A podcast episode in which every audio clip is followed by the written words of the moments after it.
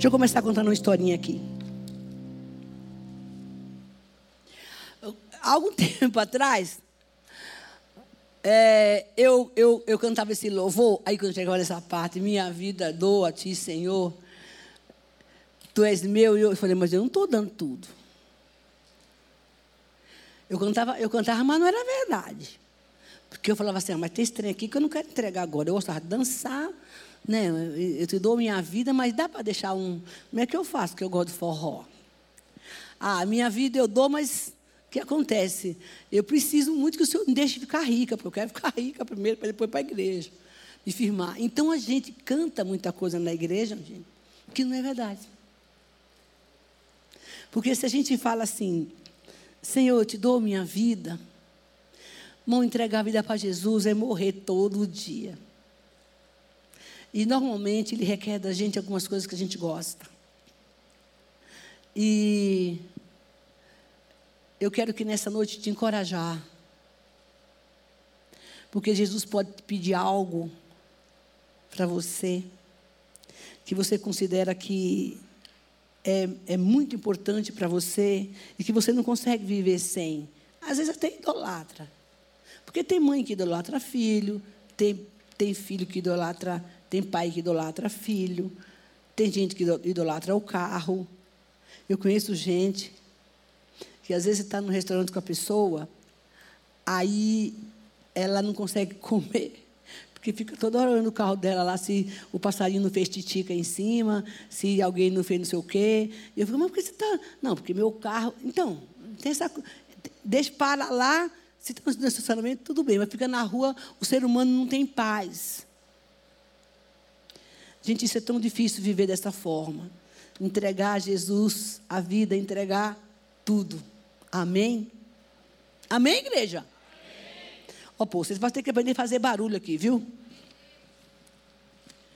A semana passada, quem estava aqui semana passada? Gente, vocês precisam vir toda semana. Toda semana que a gente tem uma, uma, uma, uma uma dinâmica de pregação, porque semana passada a gente pregou aqui sobre levantar os muros. Vamos. Foi esperto hoje, hein, Lu? Levantar os muros. E hoje nós vamos dar continuidade. E eu estou sentindo no meu coração que eu preciso orar por você hoje. Nem assim tu dá glória? É, filho, dá glória a Deus aí, a menina. Bom, e hoje nós vamos quando eu cheguei aqui nessa igreja, foi o maior problema que eu tive, porque aqui chegava, eu era crente barulhenta. Ah, Jesus está voltando, glória a Deus, Jesus, glória a Deus. Eu, eu dava glória a Deus por tudo, né? Aí quando eu cheguei aqui, o povo daqui não dá glória. Aí o pastor Jonas falou: O que, que você está achando da igreja? Eu falei: Olha, o povo daqui não dá glória a Deus, não. E por que, que tu não dá? Porque todo mundo fica me olhando. Se eu dar glória a Deus, o povo fica me olhando não era muito comum, todo mundo, a mulher zoadenta, fica aqui dando glória a Deus, mas eu dou, eu dou. E hoje nós vamos, Deus colocou uma palavra no meu coração, que, olha, eu já li esse livro de Neemias algumas vezes, e agora nesse tema que a gente está fazendo, que provavelmente essa semana, na última semana, e por falar nisso, deixa eu contar uma coisa para você, duas coisas. A partir do mês do segundo semestre, você vai ter aqui um, um culto do fogo. Mais fogo do que esse. Nós vamos fazer uma junção aqui de culto, né? O culto de quinta-feira vai estar eu, o pastor Roberto, minha equipe grande aqui. E o fogo vai cair aqui nesse lugar. Vai mudar, porque agora. Ah, glória a Deus! Vai ser o culto, vai ser aquele culto que você pode estar lá na, lá na Zona Leste, no Morumbi, falar assim: não, hoje é terça-feira, eu quero estar lá, sabe assim? Vai ser isso. Haverá o irmão, depois de 10 anos de oração, Jesus me escutou. Não desista, Jesus sempre vai te ouvir. Não, tem, não importa quanto tempo você vai orar. É, depois de 10 anos o Senhor ouviu, então vai ter o poder de Deus caindo aqui nesse lugar, viu gente? Estamos aí preparando um, um momento muito especial para que é, essa igreja tenha o culto do fogo, do poder, da unção, da palavra, do mover, da cura e da libertação. Amém? Não que não tenha, né? Mas agora, todo mundo junto, o negócio vai, né? Amém. E eu vou ficar de folga. Vai nada. Isso é um, um, aviso. E a semana que vem, nós temos aqui uma amiga minha. Ela é uma mulher muito de Deus. Ela é líder das mulheres lá da Vida São José. Foi minha parceira quando eu estava lá, na época, em São José. Ela e o esposo dela. Pensa numa mulher usada por Deus. É ela. Numa simplicidade incrível. Chama o povo. Minha amiga Cris vai estar aqui. Uma profeta, uma mulher usada na mão do Senhor. Simples mas Deus usa aquela mulher porque ela é uma mulher temente a Deus. Eu estive com ela essa semana, lá na minha casa almoçando, e ela, eu convidei, ela está vindo aqui para ministrar a palavra para você. Amém? Muito usada. Amo aquela mulher. Bom, vamos lá. Eu acredito que quando Deus nos dá um tema na igreja, eu acredito que ele é uma forma, uma evidência de que há um movimento dentro da igreja, no meio do povo de Deus, para fazer uma transformação e uma mudança. E é um momento profético, que é o que nós estamos vivendo agora, esse mês. Então, na verdade, quando nós tivemos uh, uh, o tema que nós estamos tendo agora esse ano, ligado na videira, eu comecei a falar: Senhor, eu vou entrar nesse mover que o Senhor colocou sobre a igreja, esse mover profético, porque eu quero dar fruto. Quando nós tivemos agora esse mês agora sobre a oração e a reconstrução dos muros de Jerusalém, Neemias, eu comecei a me autoavaliar para saber o que precisava ser reconstruído na minha vida. O que foi que estava devastado, o que Deus queria resolver na minha vida, porque tem coisas que estão tá tão, tão escondidas, tão ocultas na nossa vida, que só o Espírito Santo traz a luz para dizer: esse aqui é você. Tive, eu, eu, compartilhei aqui que eu tive um, um final de ano muito difícil, bem, bastante difícil, do mês de agosto para cá. E eu, eu vi o quanto Deus cuidou de mim, apesar das provações, e o quanto Ele é fiel. E orações que eu já tinha tido, assim, sabe aquela que você fala, não vai acontecer mais? Eu quero deixar bem claro que eu não orei para casar, beleza? Amém, gente? Porque é assim, missionária hora, não tem marido, deve estar indo para casar. Eu não estou indo para casar, não estou procurando marido também, viu, gente? Estou muito feliz do jeito que eu estou. Esse, esse, eu digo que a chave do meu coração está na mão de Jesus. Quem quiser, estiver interessado, vai falar com ele. E comigo também, claro, né?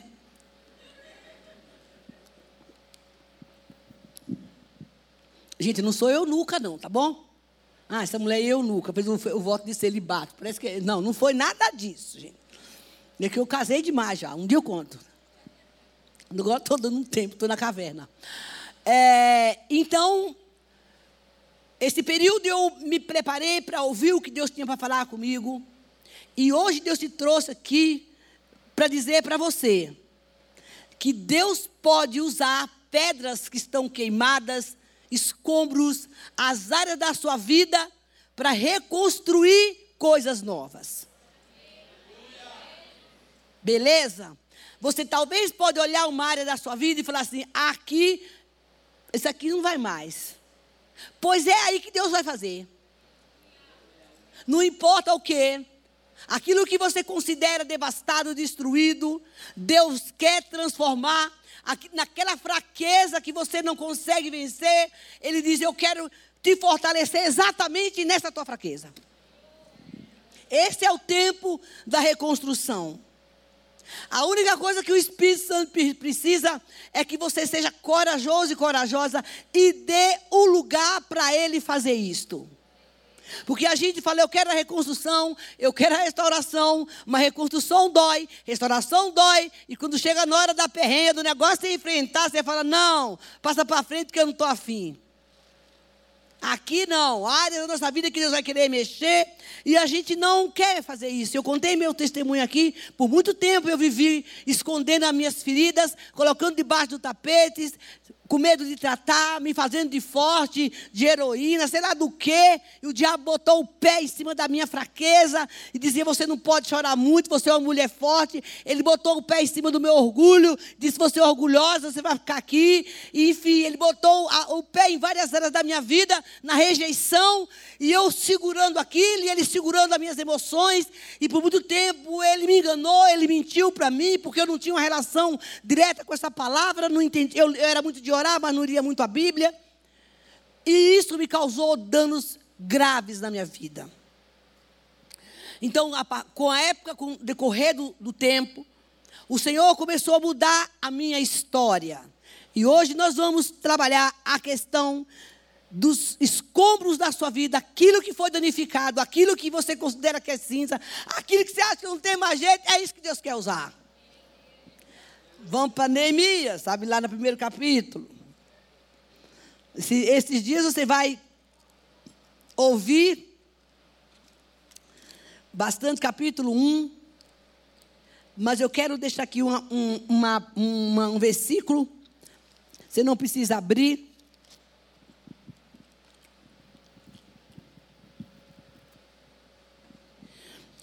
Hoje, quando eu estava estudando, eu achei incrível essa palavra que está no em Provérbios, versículo 25. Não, vamos primeiro ler Neemias, depois eu volto porque a gente faz a conjunção. Vamos lá. Vamos ler o, o, o capítulo 2,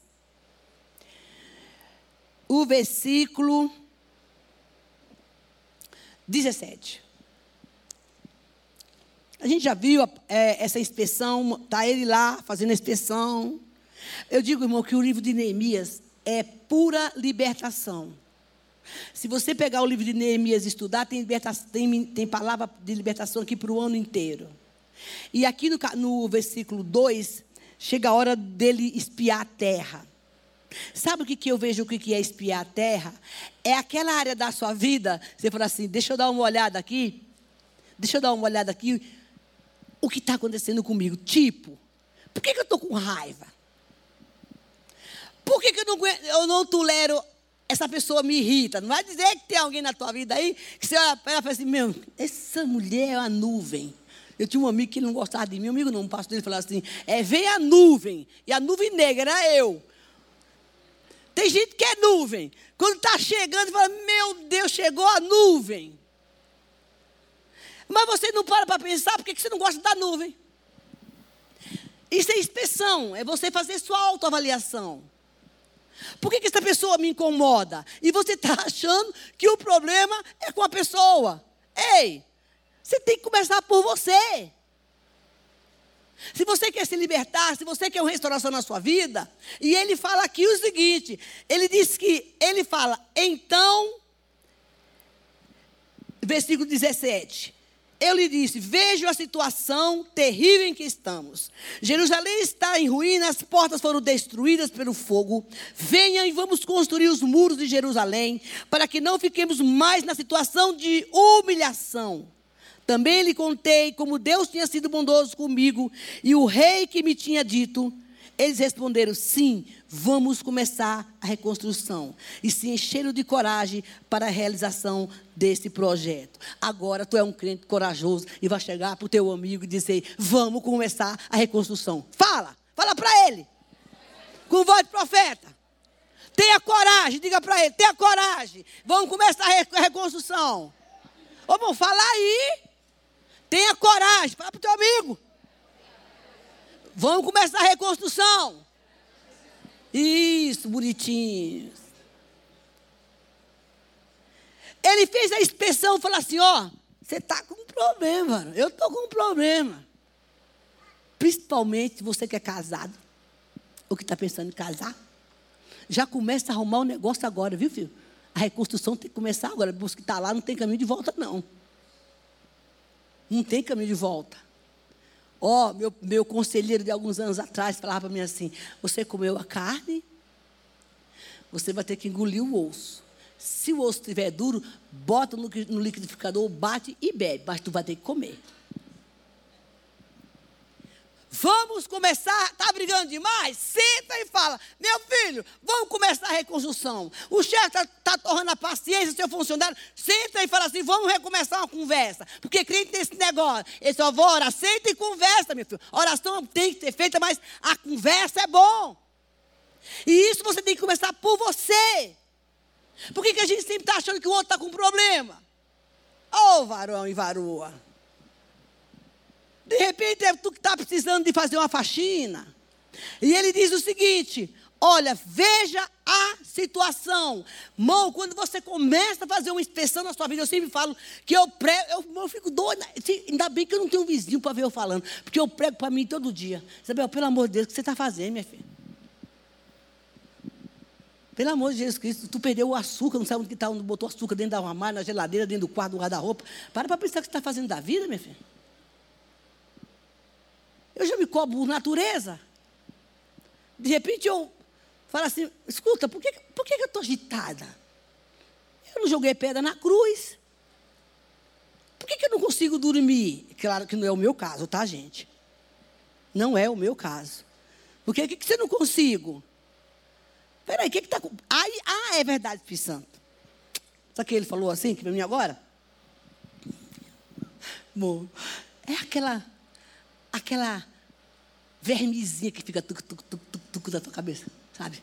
Aconteceu um negócio durante o dia, aí chega na sua casa, o negócio fica. O satanás fica lá, tac, tac, tac, tac, tac, tac. E vira para a direita, e vira para a esquerda. Você frita, fica fritando. Vira para lá, tá, igual bife. Vai fritando. O negócio vai, e nada resolvido. E o dia amanhece. E a hora passa. Orar que é bom, never. Baiana que fala inglês. Nada.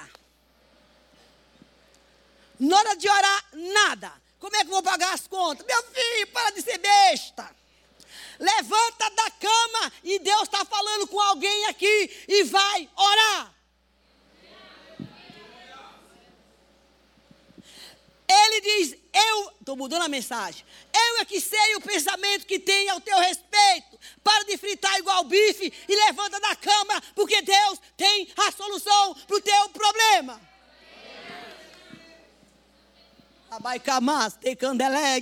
Porque você já está cansado. Você acorda irritado, tenso. Começa o dia com a cabeça pesada.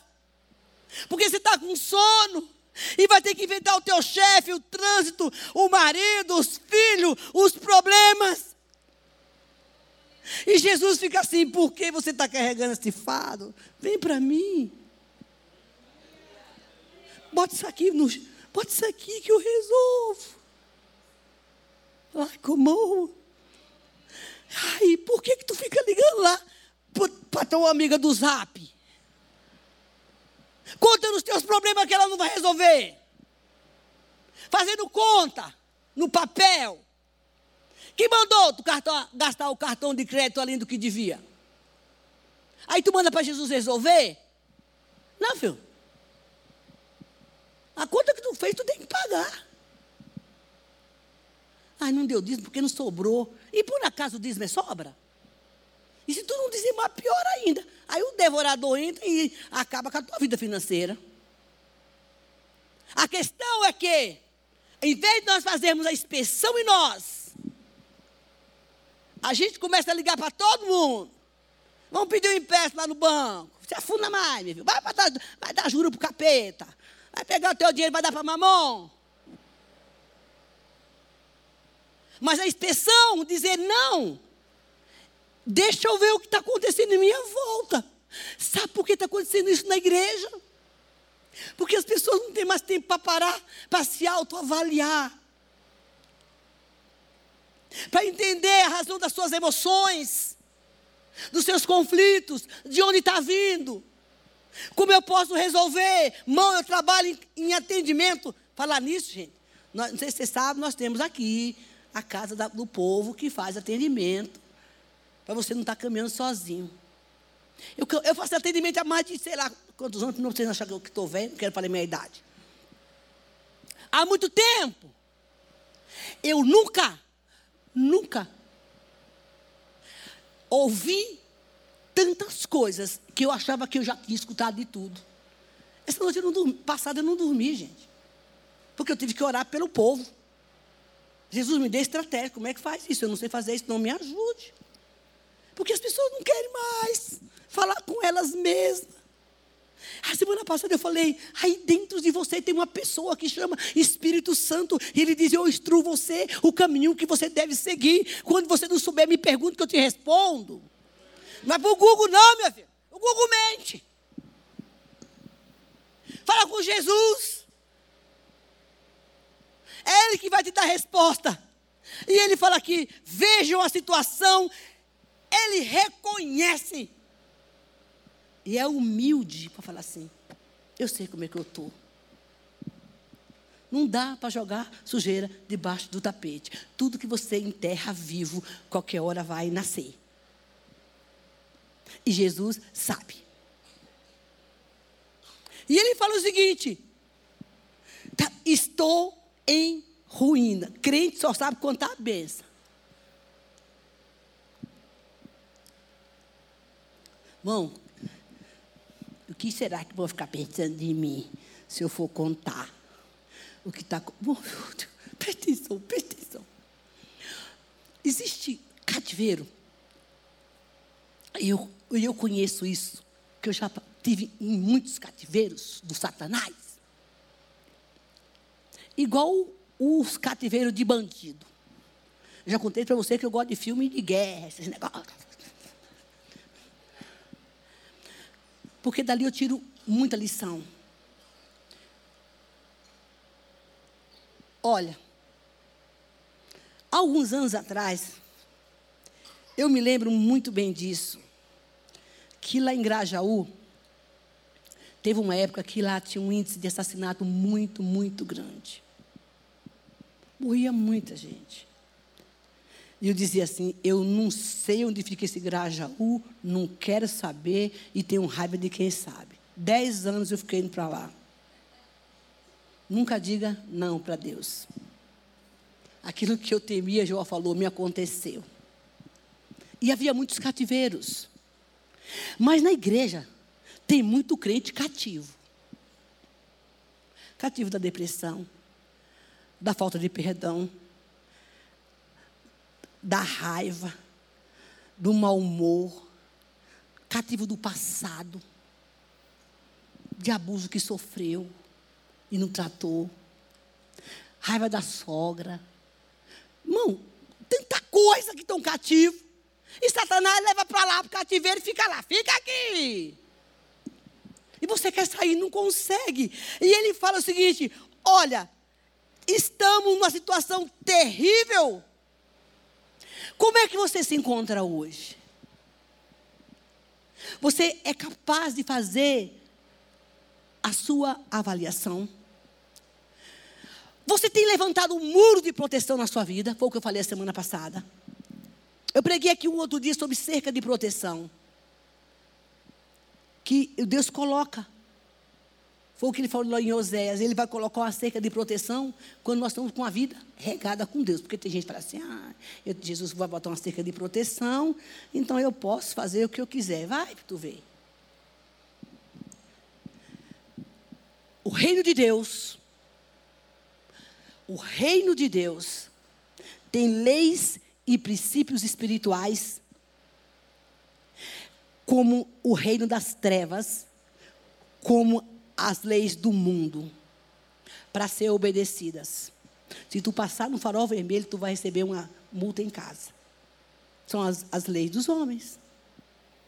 Quando você quebra um princípio espiritual aqui, meu irmão, tem consequência. A conta chega, varão. Não adianta porque a conta chega. Deus é bom. Ah, mas Deus perdoa, sim. Recentemente eu ouvi isso. Deus perdoa, perdoa, porque Ele é bom, mas segura aí que a bronca está vindo, para tu não fazer de novo. É dessa forma que funciona. E ele fala que ele está levantando hoje, hoje, nesse tempo, um muro de proteção para a tua vida, para a tua casa, para a tua família, para a tua igreja. Ele diz: Eu preciso levantar um muro de proteção. Aí vamos lá para o verbo 25. Porque olha a consequência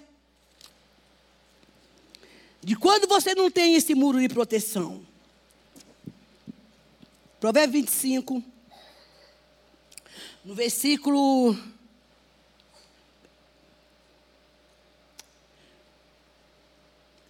Olha só, no versículo 28. Como a cidade, com seus muros derrubados, assim é que não sabe se controlar. Tem uma versão que diz que não sabe se controlar é com uma casa, uma janela e, e portas caídas. Que não tem um muro de proteção pelo Senhor, protegido por Ele, que está em ruínas e não foi, e não foi reconstruído, corre o risco das portas estar escancaradas e o Satanás entrar e fazer a festa. Mas Deus te chamou essa noite aqui para dizer: este ano, eu estou te chamando para fechar as portas, para levantar os muros, porque já falei a semana passada, vou falar de novo. Irmão, se tu for um crente esperto, eu sei que tu é inteligente, não se fala mais nesse, nessa terra outra coisa a não ser da volta de Jesus. Quando eu era uma crente encardida, pé na igreja, pé no mundo. Ah, sabe, quer saber de uma coisa? O povo fala que Jesus vai voltar. Para tudo tem uma resposta. Mas na hora que ele estiver pertinho, eu me convido. Porque eu quero dançar, eu quero transar, eu quero tudo que você puder fazer, aí eu posso. Eu quero fazer. Não, eu estava empesteada de pecado. Pensa um ser humano pingando de cão. Era eu. Então, quando ele estiver pertinho, aí eu me converto. Até que Jesus foi escutando aquela conversa besta minha e foi dizer, deixa ela falar. E eu fui numa igrejinha, minhas amigas, não, vamos lá, que tem uma mulher que adivinha. E eu gostava desse negócio né, de adivinhação, porque eu queria ser lemão, eu, eu queria me preparar para ser cigano para alemão. Eu não, né? O Satanás. Aí, ah, lá tem um mulher que adivinha? Tem, então eu vou lá. E aí eu cheguei lá. Era uma casa de profeta, gente. Não brinca com um profeta, pelo amor de Deus. Era uma, um, um negocinho pequenininho. E eis, um, só tinha um, dois, acho que quatro bancos, sem, não tinha encosto. Descia uma escada, descia, descia lá para baixo. Mas Deus sabe trabalhar. Eis que aquele povo, irmão, cheio, cheio de Deus. Tinha umas dez pessoas, mais ou menos. Cheio, cheio de Deus. Mas tem gente que adivinha, deixa eu ver se meu marido está me traindo. Porque eu fui lá para isso, para saber se meu marido estava me traindo. Olha isso. Quando eu cheguei lá, irmão, um homem se levantou e disse assim: Aqui tem uma moça, nós estamos três, que falou que só vai para a igreja quando Jesus voltar. Eu quero dizer uma coisa para você. Jesus pode voltar para você agora. Eu caí. O Satanás manifestou, eu caí. Eu caí. E comecei a chorar, minhas amigas ficaram assustadas.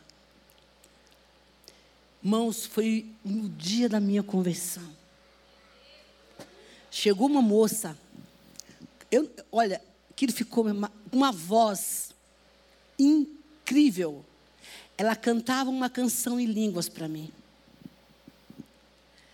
Eu levantei daquele chão. São Paulo fazia frio, eu vim do Nordeste, não me acostumo com frio, não, eu gosto de calor mesmo. Mas fazia um frio. E ele disse: É você. Aí sapecou lá, sapecou, sapecou, compra cá, compra lá, cai para lá, cai para cá. Fiquei de pé, fiquei liberta. E ele disse assim: Olha, olha, eu era uma pomba gira daquelas que tinha dez pulseiras aqui, no pé, nos dedos. Todo lugar onde dava botar um badulá que eu colocava. Magra, seca. Eu andava com as roupas esdrúxulas. Entendeu? Aquele negócio assim bem. Oh, laranja hoje é moda. Aquela hora, naquela época não era, não. Laranjona, tá aquele verdão, assim, igual aquela menina tá lá. Naquela época não podia, não, gente. Aqui, que botasse um troço desse, era. era a minha do verde hoje está na minha mão, né? Aí, é, é, botaram um negócio desse lá, só Jesus na causa. Ele disse para mim assim: a partir de agora você vai começar a usar a saia. Eu falei: o quê? Nesse frio? Amados, eu estava ali tão cheia da presença do Senhor. Se aquele homem dissesse, vai para casa sem roupa, eu ia. Porque eu, naquele dia foi a minha conversão. Por que, que eu estou fazendo isso, falando isso, irmão? Porque hoje em dia as pessoas perderam essa relação de querer se restaurar para o Senhor. Ele diz: vamos construir muro. Ei, você hoje à noite é Jerusalém. Teu nome agora, até terminar esse culto, é Jerusalém, beleza? Porque você é o povo de Deus. E na verdade, quando ele fala que o homem com os muros caídos é porta para o diabo entrar. Eu tenho um, sei lá, pedi a conta de quantos anos que eu trabalho na área de cura e libertação. Eu te digo que é mais de 20. E o Senhor tem colocado e quer colocar essa cerca de proteção para a nossa igreja na sua vida. E aí você pode olhar para você e falar assim, mas quem, que, que Deus, vou falar, que, que Deus quer comigo? Sempre falava isso. É que ele vai arrumar a minha vida? Eu não acreditava que eu ia dar para alguma coisa, minha família é muito menos. Eu era ovelha negra da família, só aprontava. Ninguém acreditava em mim, nem eu mesma. Eu queria ser artista, eu queria ser uma pessoa famosa aí do, da televisão. Você que me disse isso para mim, mas eu inventei isso. Eu queria ser escritora, uma coisa desse tipo. Mas Deus já tinha um plano preparado para mim, como tem para você. Amém? E na verdade, eu vejo que como que eu vou viver isso? É aquilo que eu falei agora. Mão aí dentro de você mora a pessoa de Deus. Tu é a arca do Senhor. Tem dentro de você o verbo encarnado, o Deus vivo, que vai te dizer tudo o que tu tem que fazer. Qual é o seu problema? O Senhor está perguntando. Por que, que tem que ficar batendo cabeça? Porque não quer parar para dizer, Deus, eu não sei fazer isso. Eu estou num conflito de alma. Eu preciso de ajuda. Mas um dia Jesus falou para mim, minha filha, aqui na igreja, no culto de domingo, tu está com um problema, varou. Aí tu tem que procurar uma terapia. Eu falei, não, conversa de terapia, sai capeta. Não é capeta, não, minha filha. É terapia que tu precisa. Eu falei, mas não é possível que eu tenha que tentar terapia. Nada contra. E eu me libertei de um problema na terapia. Porque eu não conseguia resolver aquilo sozinha. Eu cuido de gente chamada de 40 anos, sei lá quanto tempo já faz, mas aquilo ali estava me dando um conflito, por causa de um passado que eu tinha, que não foi tratado, e não era para tratar na libertação, era para tratar na terapia. E eu fiquei liberta. E ele fez assim: olha, esse, esse, essa prisão que você está vivendo aí, tem que ser tratada. Às vezes na libertação, às vezes na salinha. É um processo às vezes demorado e dolorido, mas tem que passar, porque restauração dói. Você tem o Espírito Santo aí dentro, meu povo. Queridos, em nome de Jesus, o apelo de Deus é esse. É aquilo que a gente está. Vamos restaurar o muro. Vamos reconstruir. Vamos quem? Nós e o Espírito Santo. Não é você sozinho. Não tem restauração. Ninguém consegue se restaurar em algumas áreas da sua vida sozinho. Você que entrou aqui esta noite, assim, imagina que eu vou contar Vai contar sim, filho. Se tu quiser ficar liberto. Se, é verdade. Se tu ficar aí nesse orgulho dizendo, não, como é que as pessoas vão entender? Sabe o que é? Ninguém tem tempo para mim. Para de choramingar. Procura ajuda. Nós temos pontos cegos que a gente não consegue enxergar. Eu demorei para descobrir esse tal desses pontos cegos, porque eu não consigo. Alguém tem que mostrar para mim o que está errado na minha vida, algumas coisas. Ah, tá bom, é verdade. E seu mirde, mirde, para falar, é verdade. Porque dali você mostrar o ponto cego para a pessoa, ela fala, não, tá, esse era eu, né? Está de brincadeira, mas sou mulher de oração, dá licença. É com tu que Deus está falando agora. Espírito de orgulho sai agora no nome de Jesus. Uma coisa é certa, a tua casa não pode estar cheia de entulho. Ele diz: os muros estão no chão. Precisamos reconstruir. Estamos humilhados. Olha para a tua vida. Você já passou por humilhação? Eu já. Que tem coisas que a gente está. Parece que a gente está no opróbio. Terminou o ano, dá toda aquela perrenha de novo. Ele fala: Nós estamos humilhados. Vamos começar a reconstrução. Senhor, me dê coragem. Porque não é fácil.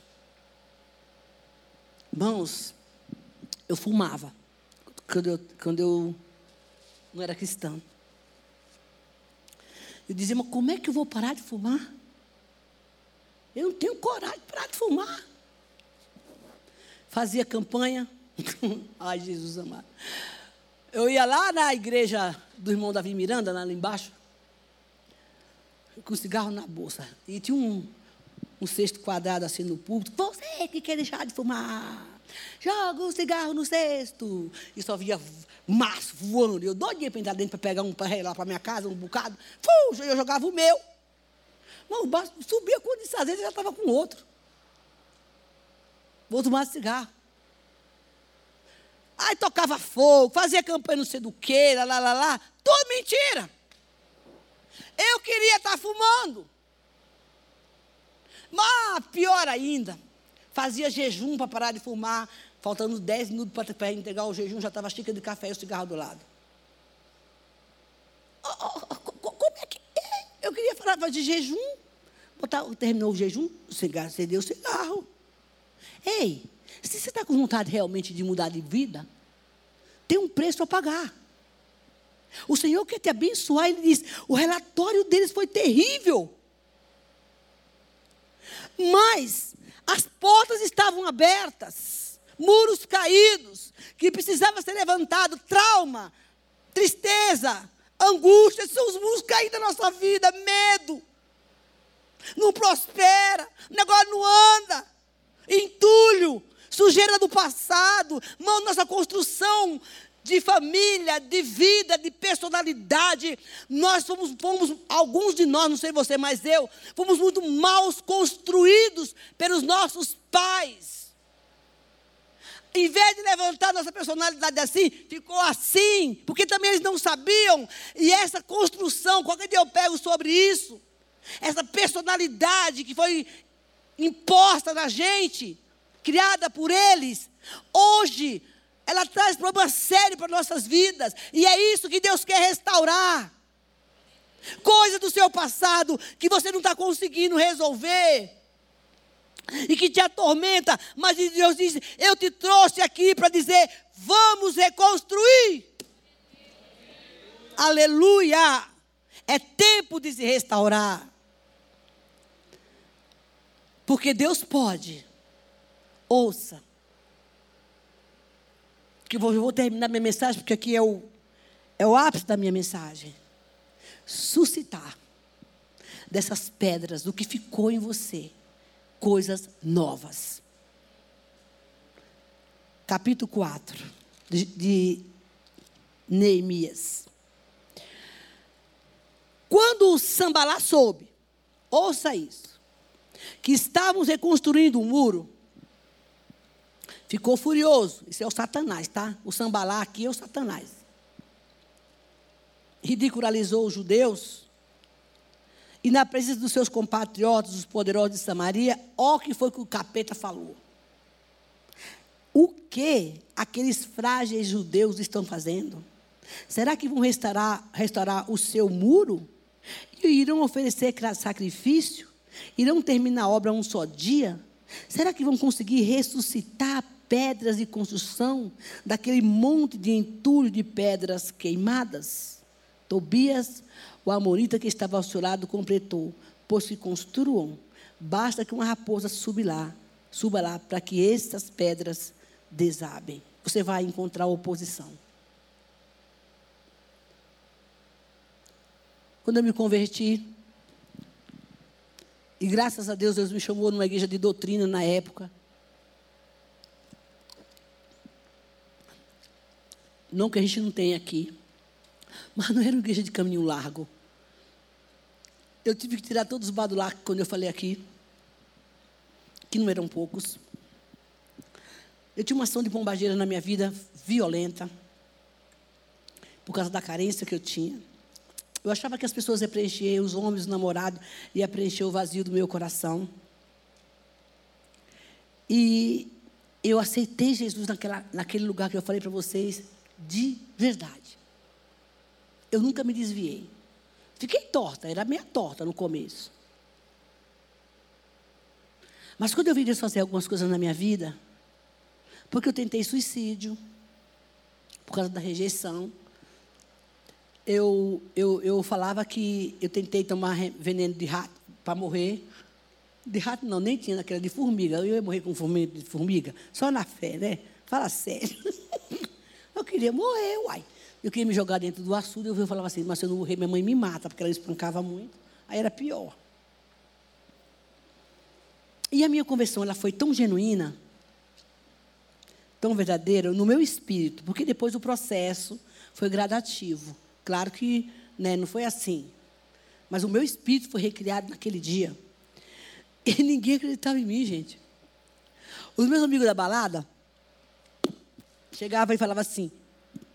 Aí eu não cortava mais o cabelo, eu não usava mais maquiagem, eu não pintava mais minha unha de jeito nenhum, porque naquela época era pecado, né? Era pecado. Não pinta, quem está aqui sabe do que eu estou falando, quem tem essa, essa doutrina. Não podia cortar o cabelo, um pichain desse, para, pelo amor de Deus, desse tamanho. Era com uma, uma, uma xuxinha no cabelo. E pobre de marré, marré, marré, que já contei aqui que eu fiquei viúva com, com 19 anos, grávida de uma filha e uma de um ano e pouco, fazia faxina de dia para comer de noite, não tinha dinheiro para comprar creme. Beleza? Perfume nem se fala. Já falei com a minha amiga, ela chegava lá na igreja, aquele cheiro de.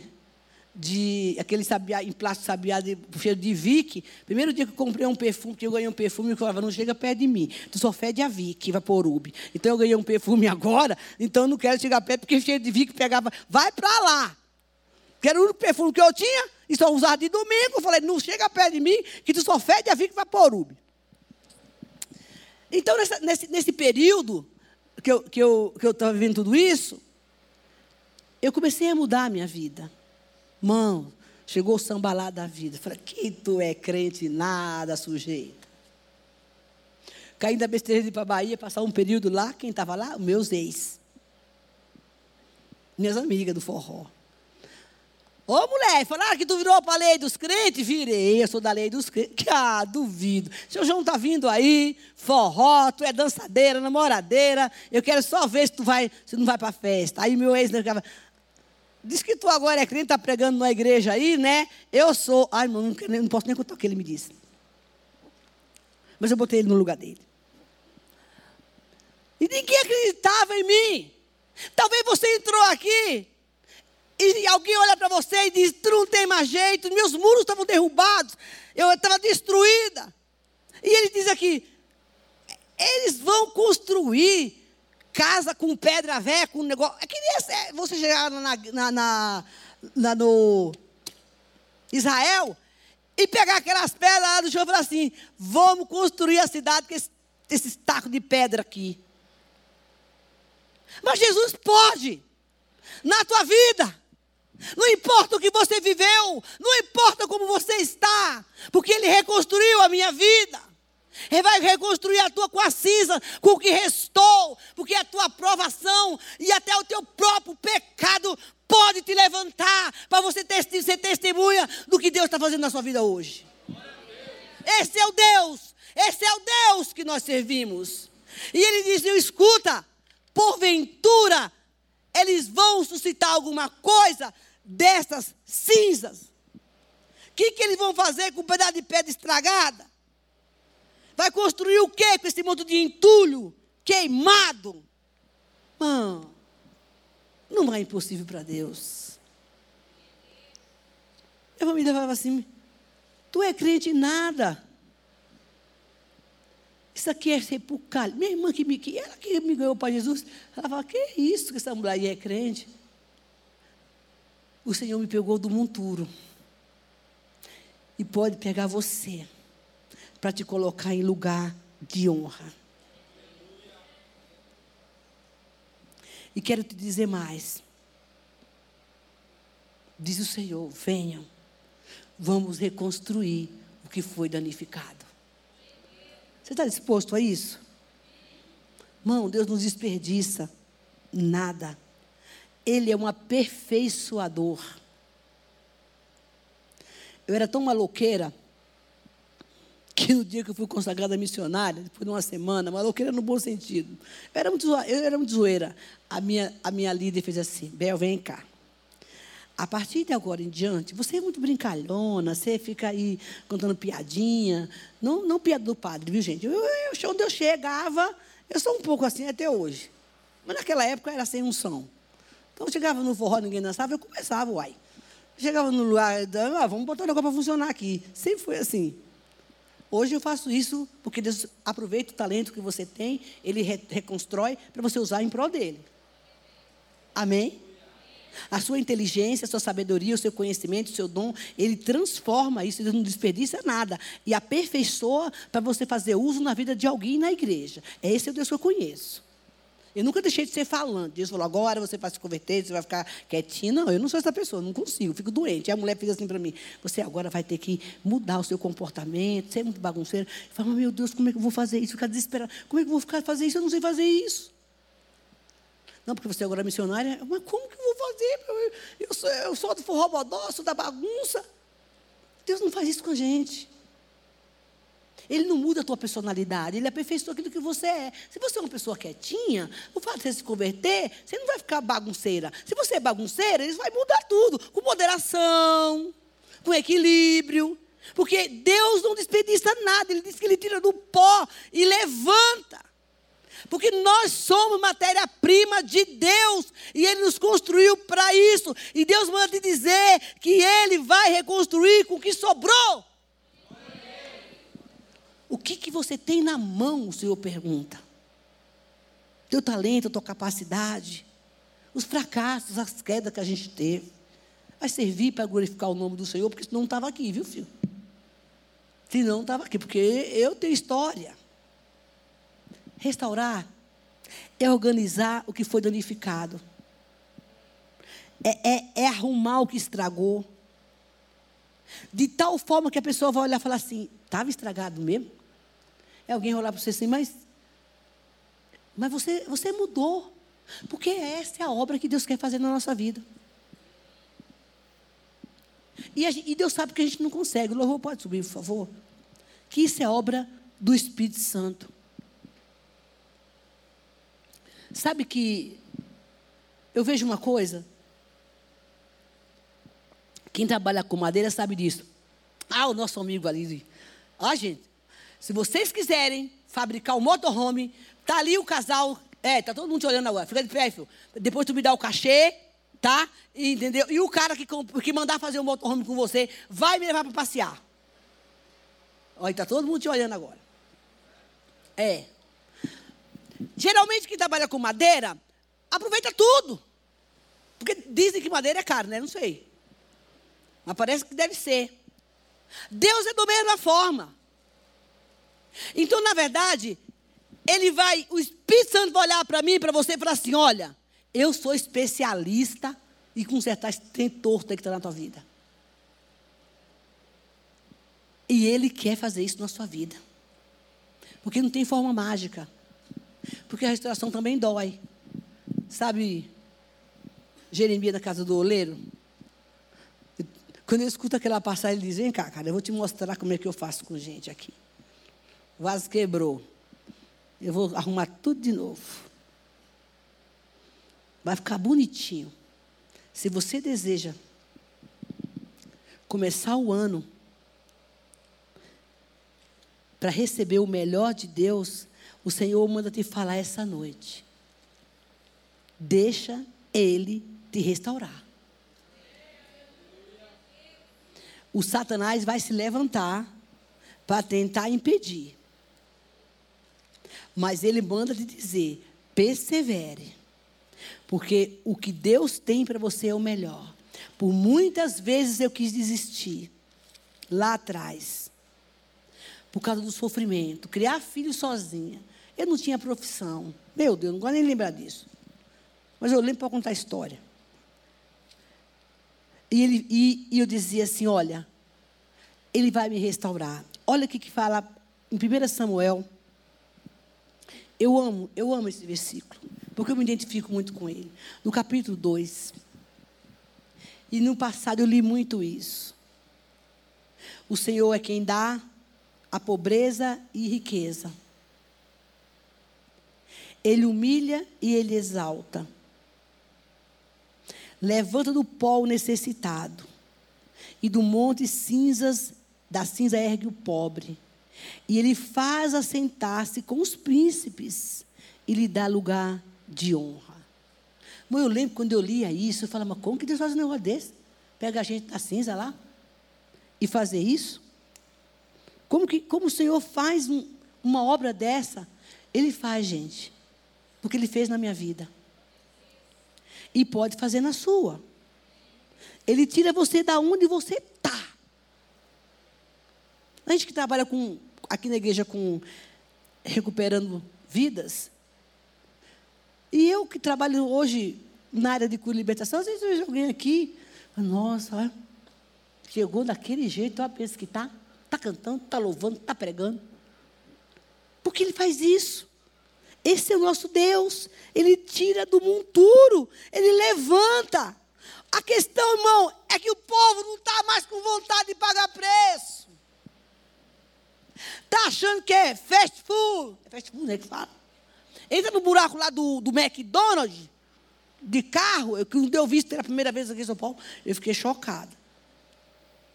Nem sabia que existia esse negócio de sentar por um buraco, sair do outro, já sai com outro, sai comendo. Olha isso. Restauração não é assim. Nunca foi e nem vai ser. Ele coloca no lugar de honra, porque o Espírito Santo é poderoso para fazer isso. Olha, cadê o pessoal? Povo cantar um louvor? Depois de uma palavra dessa, ó, terminei cedo culto hoje. O que você vai fazer com o que você ouviu? Que pensa bem, você saiu da sua casa. Você não veio me ver. Com certeza. E Deus está falando com você. É que a gente não tem mais tempo para estar tá orando pela sua vida individual. Porque esse culto a gente tem, a gente faz em posição de mão.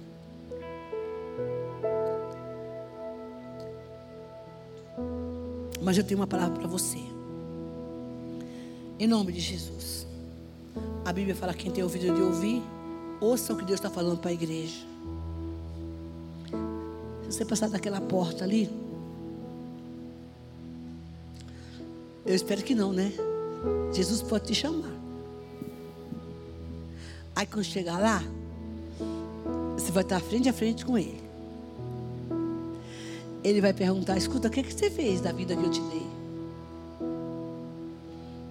Você chegou aqui com 50, com 80, com 100, sei lá, com 20. E eu quero te perguntar o que foi que você fez da vida que eu te dei. Ah, você, não, mas tu estava lá no culto de libertação e a missionária pregou lá que tu tem que fechar as brechas. Restaurar a tua vida.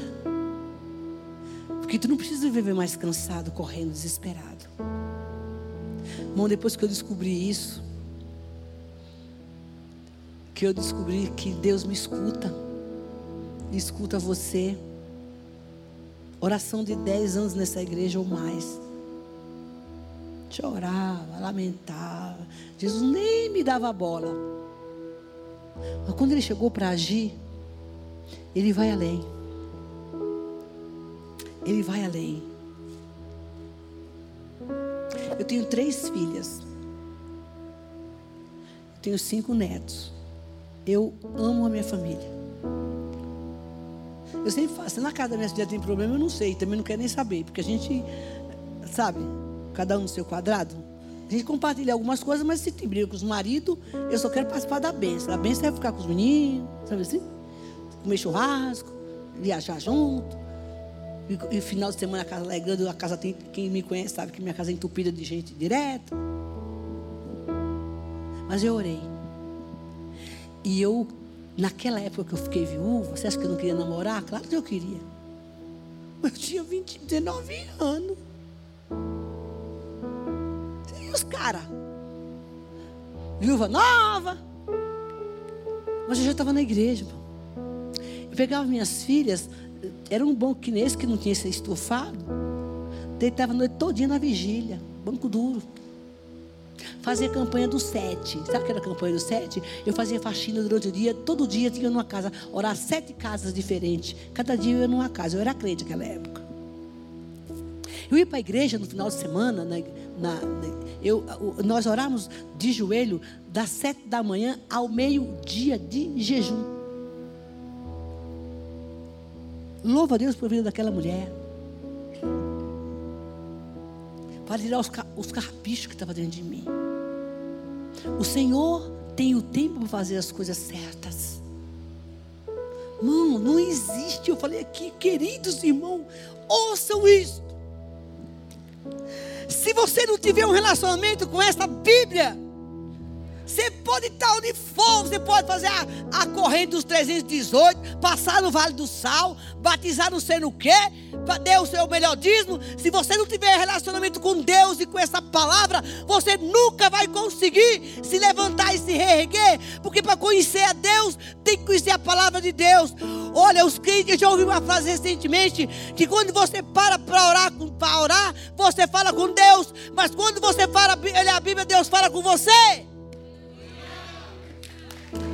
Não tem como, gente, não tem, não tem. Eu falei para Jesus essa semana, qual é o dia que você está aqui nessa fazer essa devocional que o senhor tem uma coisa aí para falar para mim não me consertar? Todo dia que eu vim aqui tem um negócio para falar, para acertar, escuta. Como assim? Aí eu vou, escuta, Senhor, minhas palavras Considere o meu gemer, atenta para o meu grito de socorro, meu Deus, eu te imploro. De manhã, ouve, Senhor, meu clamor. De manhã eu me apresento e aguardo o Senhor com esperança. Isso é, isso é, isso é orar a palavra, tá? Porque eu preciso da tua ajuda. Mas não, a gente pega o pacotinho. Me dá, me dá, me dá, me dá, me dá, me dá. Deus diz assim: tá, você, filho, você não se tratou, como é que você quer casar? Você nem se limpou das transas que você teve um tempo atrás? Você namora, você não se santifica? Filho, transar é para casamento. Aí você tenta dentro do carro com o cara lá, fica uns mais pesados. Pega ali, pega ali, pega ali. O diabo vai, vai. Os capetas ficam lá. Vamos, leva para cama logo, depressa, vamos lá. Aí você vai, se acostuma. E se a capetada entrou, o pacto de sangue, de sexo fora do casamento, é pacto de sangue, é aliança. O que está no cara encapetado pega em você, o que está em você pega nele, junta tudo. Mulher, tu está aqui, eu sei. Homem, tu está aqui. Bota a tua casa em ordem. Essa porcaria dessa carência é Jesus que vai preencher. Eu também tinha carência. Ó, oh, se eu contar para vocês, eu tive três maridos. Caçando felicidade em porcaria de gente que não tinha nem para elas. Jesus falou: fechei a fábrica. Sei lá, já faz dez, sei lá quantos anos que não tem ninguém. E ele já me curou. Ele já me curou da minha carência. Graças a Deus, eu não preciso disso. Porque eu tenho uns amigos bons, eu gosto de gente. Gosto de tomar café na casa do povo. Gosto de viajar. Gosto de bater papo. Tenho minha família. Agora, o que ele quer fazer cabe a ele. Uma coisa eu sei. Morro por Cristo. Renuncio qualquer coisa por ele. Vivo para ele. Porque no momento mais difícil da minha vida, ele esteve estar comigo renuncio, mão, tanta coisa, tanta coisa que vocês não têm ideia. É porque eu sou boazinha? Eu não. Eu quero chutar o pão da barraca de vez em quando. Faz, Jesus, dá licença aí, ó. Fui. Você acha que todo dia eu estou com vontade de pregar? Não, irmão. Trabalhei ontem até 10 horas aqui. Estava cansada. Mas eu cheguei em casa dando glória. Falei com pessoas, ajudei gente. Porque eu amo ao Senhor. Ele restaurou. E está continuando restaurando as minhas muralhas. Coloque-se de pé em nome de Jesus. Queridos, preste atenção no que eu vou falar para você agora. Os meninos vão cantar. Não é hora de tu cantar agora, não. Não é hora de tu cantar. Ele disse que ele se arrependeu. Ele chorou. Ele disse: Deus, está aqui o estado da minha vida, do meu povo. Está tudo destruído aqui, ó. Estou com raiva da minha sogra, estou devendo.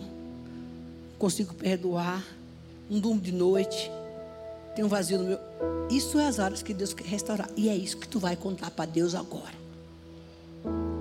Não fica pedindo dinheiro, não, para a conta encher. Não, agora não.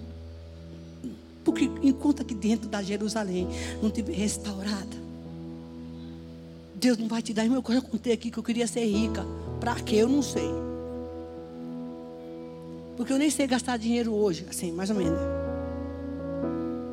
Mas Deus nunca me deu riqueza. Que para alguns Ele dá, eu acho isso incrível. Porque Ele sabia que eu, que eu, que eu, não, ia, eu não ia estar aqui. A minha natureza lá de trás não estava pronta para isso. Então, então se limpa agora. Para que Deus libere, inclusive teu namorado que tu quer casar. As tuas finanças. Diga, Deus, restaura tudo. Tu não tem paciência, pede para Deus. Está com raiva, pede para Jesus. O Espírito Santo está aí dentro de você, meu filho. Fala com quem pode, enquanto eles cantam. Feche seus olhos. Agora tu com Deus.